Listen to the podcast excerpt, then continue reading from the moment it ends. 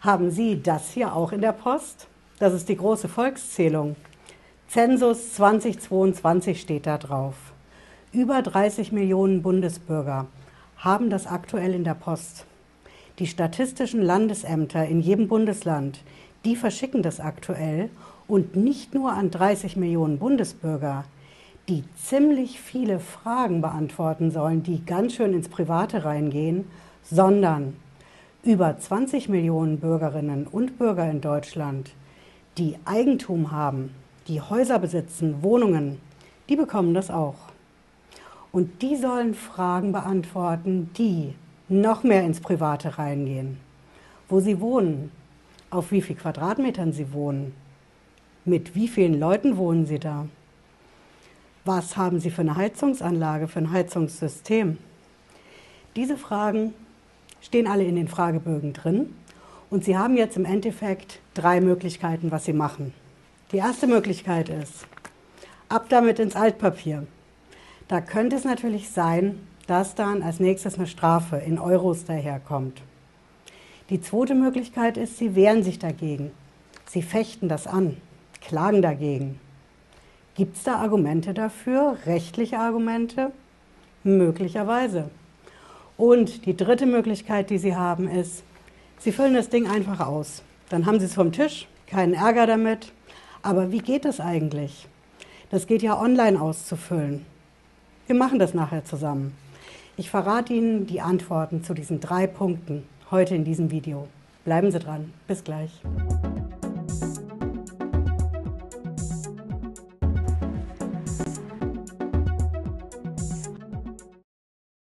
Hallo und herzlich willkommen.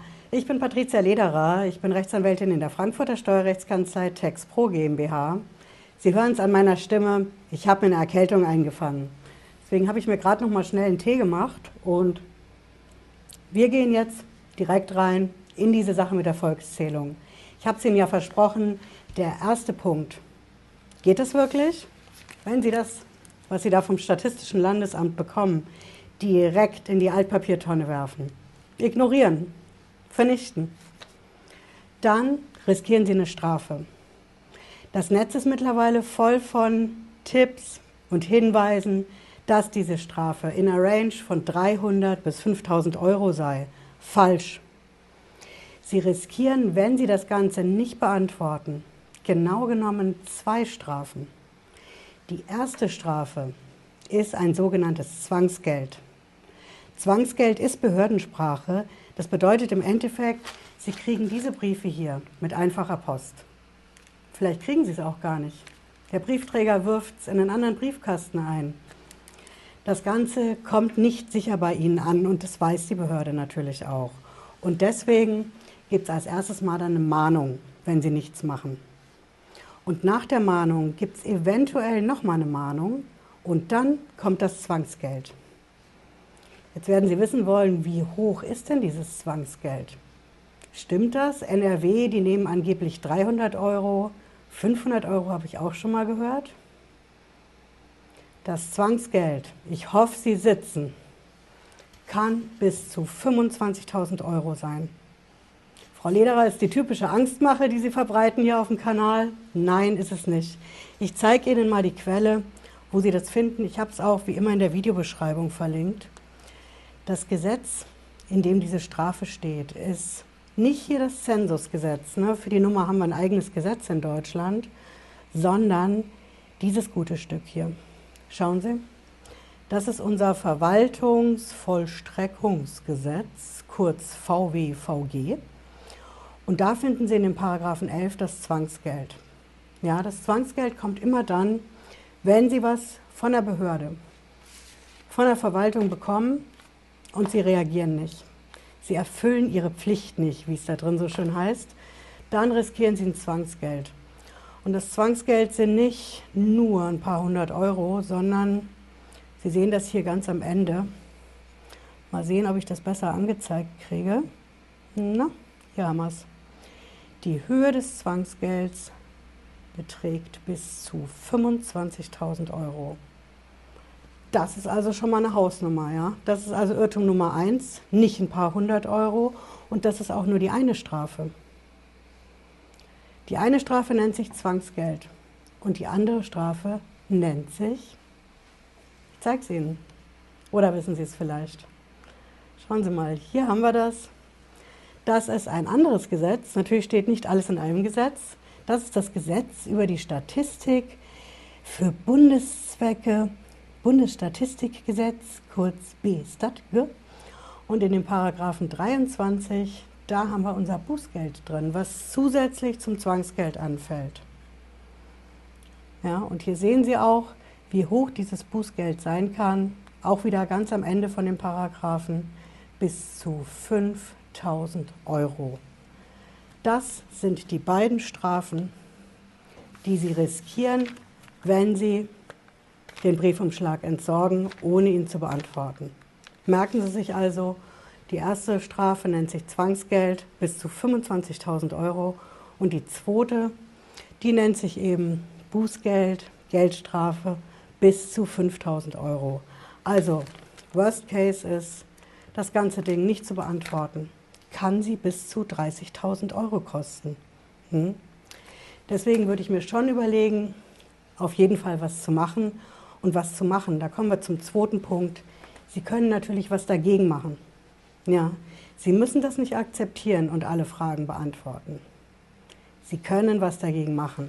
Und wir schauen mal rein, denn bei allem, was wir so von Behörden kriegen, ne, bei uns hier bei TexPro natürlich vom Finanzamt in erster Linie, aber Finanzamt und Hessisches Statistisches Landesamt haben wir hier, sind in dem Fall, sage ich mal, ähnlich. Ja, sie bekommen eine Aufforderung, was zu tun. Ja, auch hier mit einer Frist, mit zwei Wochen haben wir hier in Hessen. Und normalerweise steht in diesen Briefen von den Behörden drin, relativ weit am Ende, Sie können Einspruch einlegen. Widerspruch. Sie können auch klagen. Das suchen Sie hier vergeblich. Wir haben hier ein bisschen Kleingedrucktes drin. Das ist die AGB, nenne ich es mal, zur Gebäude- und Wohnungszählung 15. Mai 22. Und da finden Sie einen klitzekleinen Hinweis drin, ja, was Sie dagegen machen können. Hier steht Widerspruch und Anfechtungsklage gegen die Aufforderung zur Auskunftserteilung, also die Antwort auf die Fragen, haben keine aufschiebende Wirkung. Ich weiß, das ist Rechtssprache, es bedeutet im Endeffekt, wenn Sie so eine Aufforderung bekommen, ja, dann überlegen Sie, Sie wehren sich dagegen, dann müssen Sie als erstes einen Widerspruch einlegen. Nicht Einspruch, sondern Widerspruch. Das ist einfach speziell Verwaltungsverfahren, da nennt sich das richtige Rechtsmittel Widerspruch.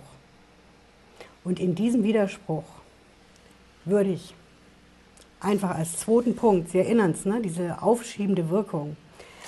Was da drin steht, bedeutet, wenn Sie einen Widerspruch einlegen, hat er eigentlich keine aufschiebende Wirkung. Aufschiebend heißt, Sie haben zwar Ihren schicken Widerspruch, müssen aber trotzdem dieses Formular ausfüllen. Also würde ich nicht nur den Widerspruch einlegen, sondern vor allen Dingen die sogenannte Wiederherstellung der aufschiebenden Wirkung beantragen. So heißt das. Das Ganze gehört an diese Behörde geschickt, die Ihnen das geschickt hat. Ja, diese Aufforderung. Wenn Sie jetzt wissen wollen, wie viel Zeit haben Sie für so einen Widerspruch? Hier steht nichts drin. Ja, keine einzige Frist. Die einzige Frist steht gleich vorne drauf und das sind diese zwei Wochen. Zwei Wochen, die Sie Zeit haben, um diesen Fragebogen auszufüllen. Genau diese zwei Wochen würde ich mir an Ihrer Stelle als Frist notieren für Ihren Widerspruch. Damit sind Sie auf der sicheren Seite. Und was passiert als nächstes? Als nächstes kommt dann die Antwort von der Widerspruchsbehörde.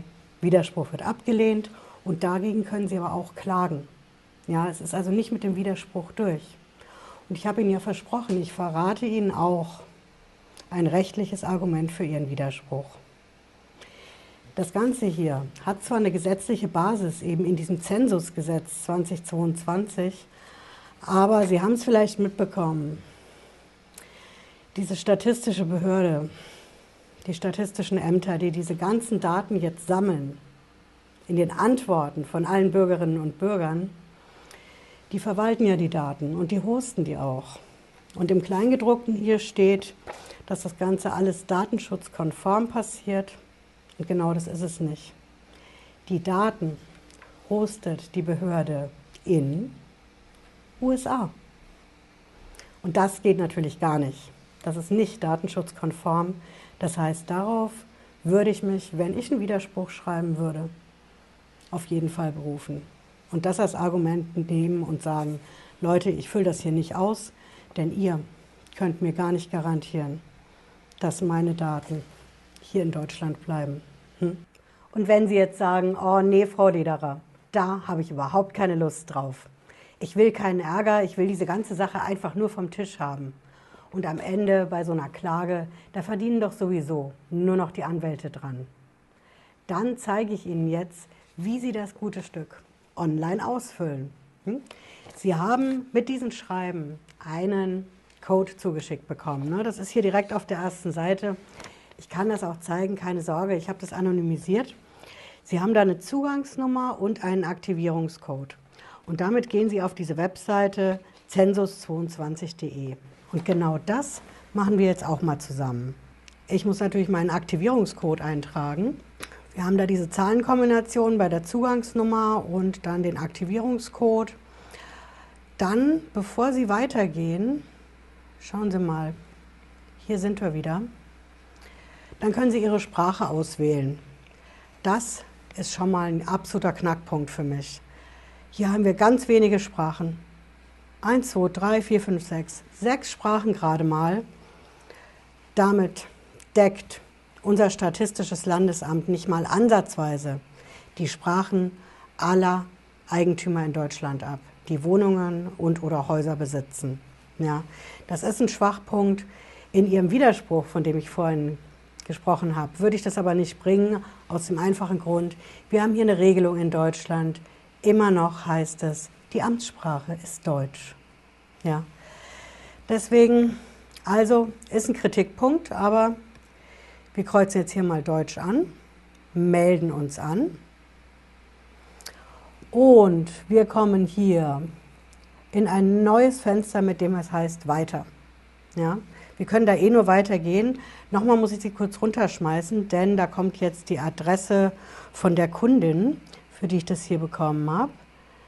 So, hier fragt uns das System jetzt als erstes, ob diese Objektanschrift korrekt ist. Die wird ein Stück weiter drüber angezeigt und das ist Ihre Adresse.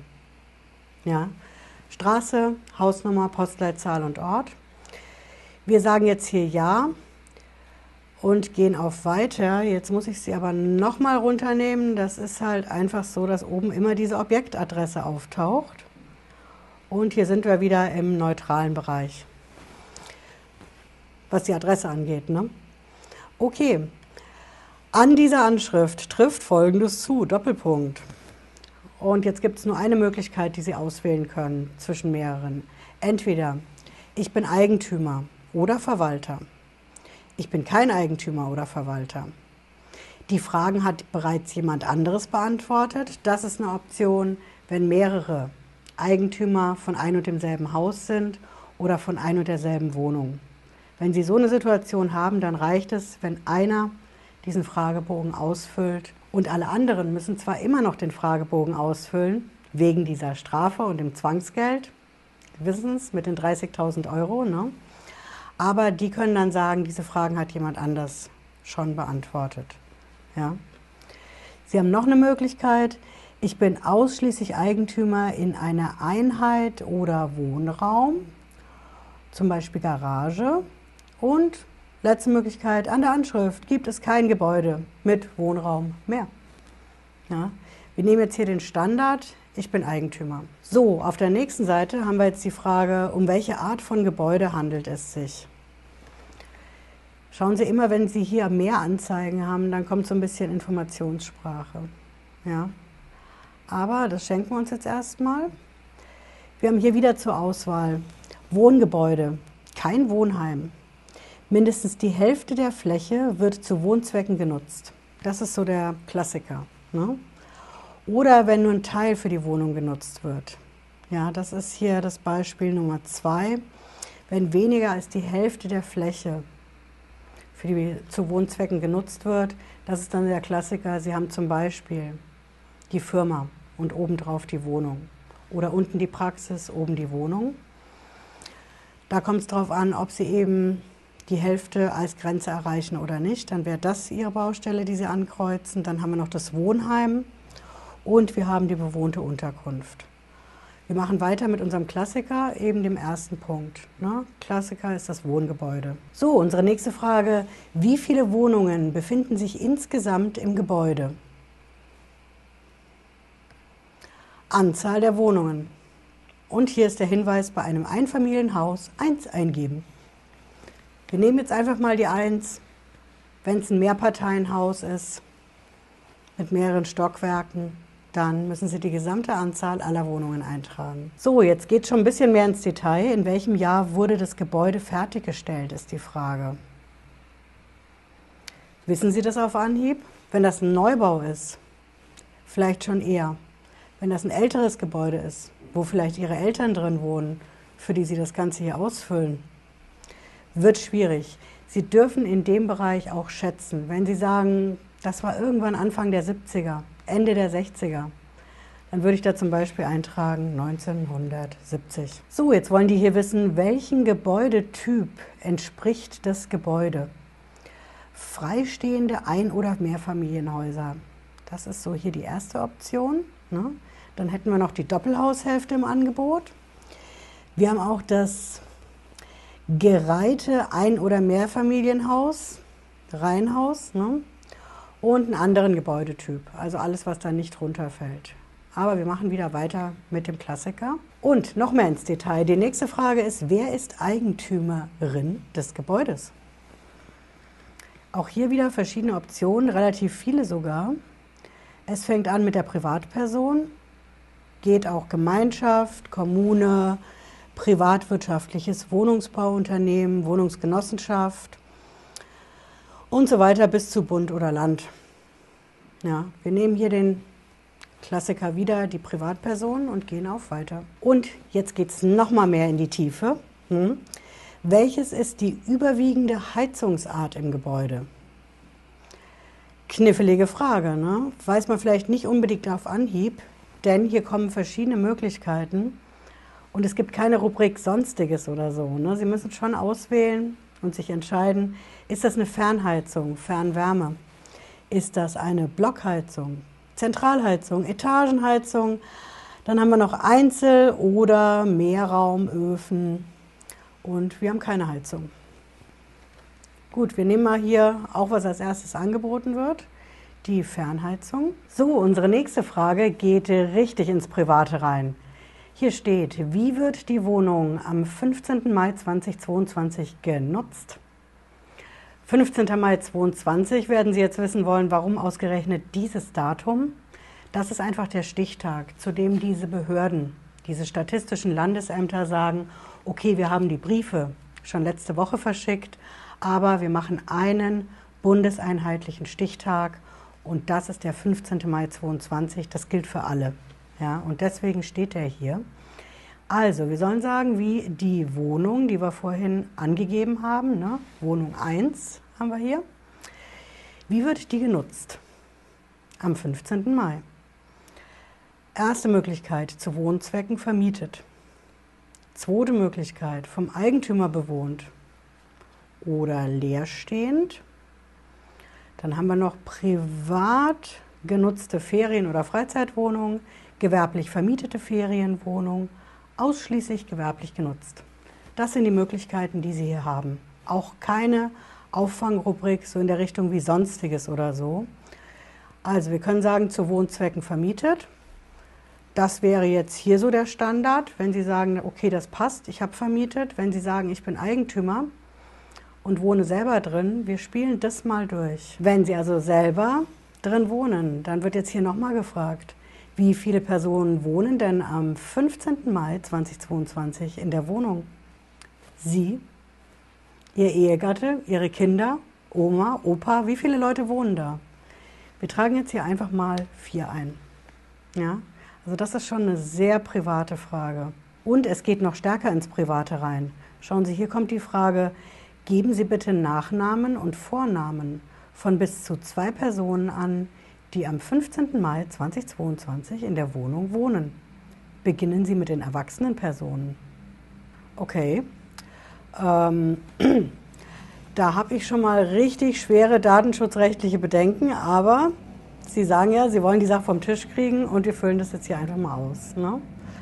Okay, Nachname, Vorname von der ersten erwachsenen Person und von der zweiten Person tragen wir hier auch ein. Und weiter geht's. So, unsere nächste Frage ist, wie groß ist die Fläche der Wohnung? Das ist knifflig, denn Fläche ist nicht gleich Fläche. Was zählt denn dazu? Was ist mit dem Keller, mit der Küche? Ist das alles Wohnung? Hier müssen wir auf mehr Anzeigen gehen und da finden Sie die Hinweise, was zu der Fläche in Quadratmetern gehört. Ja. Sie sehen hier zum Beispiel, wenn, ähm, wenn der Keller ausgebaut ist, ja, zu Wohnzwecken ausgebaute Keller- und Bodenräume, das gehört dazu. Dann haben wir Grundflächen von Räumen mit einer lichten Höhe von mindestens zwei Metern. Das ist so der Klassiker mit dem Dachgeschoss. Eine Loggia, die zählt auch dazu, allerdings nur zur Hälfte, genauso der Dachgarten und die Terrasse. Ja. Okay, wir nehmen jetzt hier mal eine Fläche, alles zusammengerechnet, 100 Quadratmeter. Es ist noch nicht ausgestanden. Nächste Frage ist, wie viele Räume hat die Wohnung? Was zählt zu den Räumen? Zählt da auch alles dazu? Auch hier müssen wir nochmal auf mehr Anzeigen gehen. Und schauen Sie, hier kommt gleich die Klarstellung, Bad, Toilette, Flur, Wirtschaftsräume, Waschküche, ähnliches, die zählen nicht dazu. Die Anzahl der Räume umfasst nur Wohnzimmer, Esszimmer, Schlafzimmer, Wohnkeller aber auch. Ne? Und dann können Sie hier die Anzahl der Räume eintragen. Also wir sagen mal Wohnzimmer, Schlafzimmer, Esszimmer, drei Räume. Und dann kommt noch eine kleine Kontrollfrage befinden sich an dieser Anschrift weitere Gebäude mit Wohnraum, zum Beispiel Hinterhaus, in Ihrem Eigentum oder Ihrer Verwaltung, für die Sie keine Zugangsnummer erhalten haben. Also sicher ist sicher, wir fragen mal lieber alles ab, ne? denkt sich die Behörde da so. Wir sagen, nee, da ist nichts dabei. So, und damit ist es ausgestanden. Schauen Sie, hier steht, übermitteln Sie Ihre Daten über die Schaltfläche Senden. Anschließend können Sie über die entsprechende Schaltfläche eine Sendebestätigung im PDF herunterladen, herunterladen und abspeichern. Und hier könnten wir jetzt auf Senden drücken. Das ist das Online-Formular für die Wohnungsbesitzer, für die Eigentümer von Häusern bei der großen Volkszählung 2022. Und haben Sie sich jetzt schon überlegt, füllen Sie das Formular aus oder machen Sie nicht doch lieber einen Widerspruch an das Statistische Landesamt und wehren sich dagegen? Oder werfen Sie vielleicht doch diese ganze Sache hier einfach nur ins Altpapier und lassen es mal drauf ankommen. Mal sehen, ob das stimmt, Frau Lederer, was Sie hier erzählen zu diesem Zwangsgeld und der Geldstrafe, was bis zu 30.000 Euro ausmachen kann. Und vielleicht überlegen Sie ja auch, wieso muss ich das Ganze eigentlich überhaupt ausfüllen? Die Behörden wissen doch schon längst alles, spätestens jetzt ab diesem Sommer 2022. Da kommt ja die große Grundsteuerreform. Jeder Eigentümer muss ja sowieso eine Grundsteuererklärung abgeben und da steht im Endeffekt doch genau dasselbe drin. Warum muss ich also beides machen? jetzt innerhalb von nur zwei Wochen diesen Fragebogen ausfüllen, die ganzen Informationen beschaffen, rausfinden, welche von diesen Möglichkeiten ich da anklicken muss. Ich muss ja erstmal die ganzen Daten zusammensuchen. Und bei der Grundsteuererklärung haben doch die Behörden das alles auch schon. Auch darauf geht dieses Statistische Landesamt in seinem Schreiben ein. Sie sagen hier ausdrücklich auf der zweiten Seite, Wichtig, die Zensuserhebung steht in keinem Zusammenhang mit der von der Finanzverwaltung parallel durchgeführten Grundsteuerreform. Das würde ich so direkt nicht unterschreiben, aber auf den ersten Blick ist das so, ja, Sie haben hier das Statistische Landesamt in jedem Bundesland und das ist was anderes als das Finanzamt an Ihrem Ort, wo Sie die Grundsteuererklärung abgeben. Aber wie gesagt, nur auf den ersten Blick. Denn was die Behörden in Deutschland ja immer mehr und zunehmend machen, das ist natürlich die Vernetzung. Und dann ist eben nicht nur hier unser Statistisches Landesamt und hier das Finanzamt, sondern beide arbeiten zusammen. Hm? Ja, ich hoffe, Sie haben was mitgenommen heute. Wenn Sie mögen, sehen wir uns spätestens Freitag 18.30 Uhr wieder. Bis dann, machen Sie es gut. Ciao.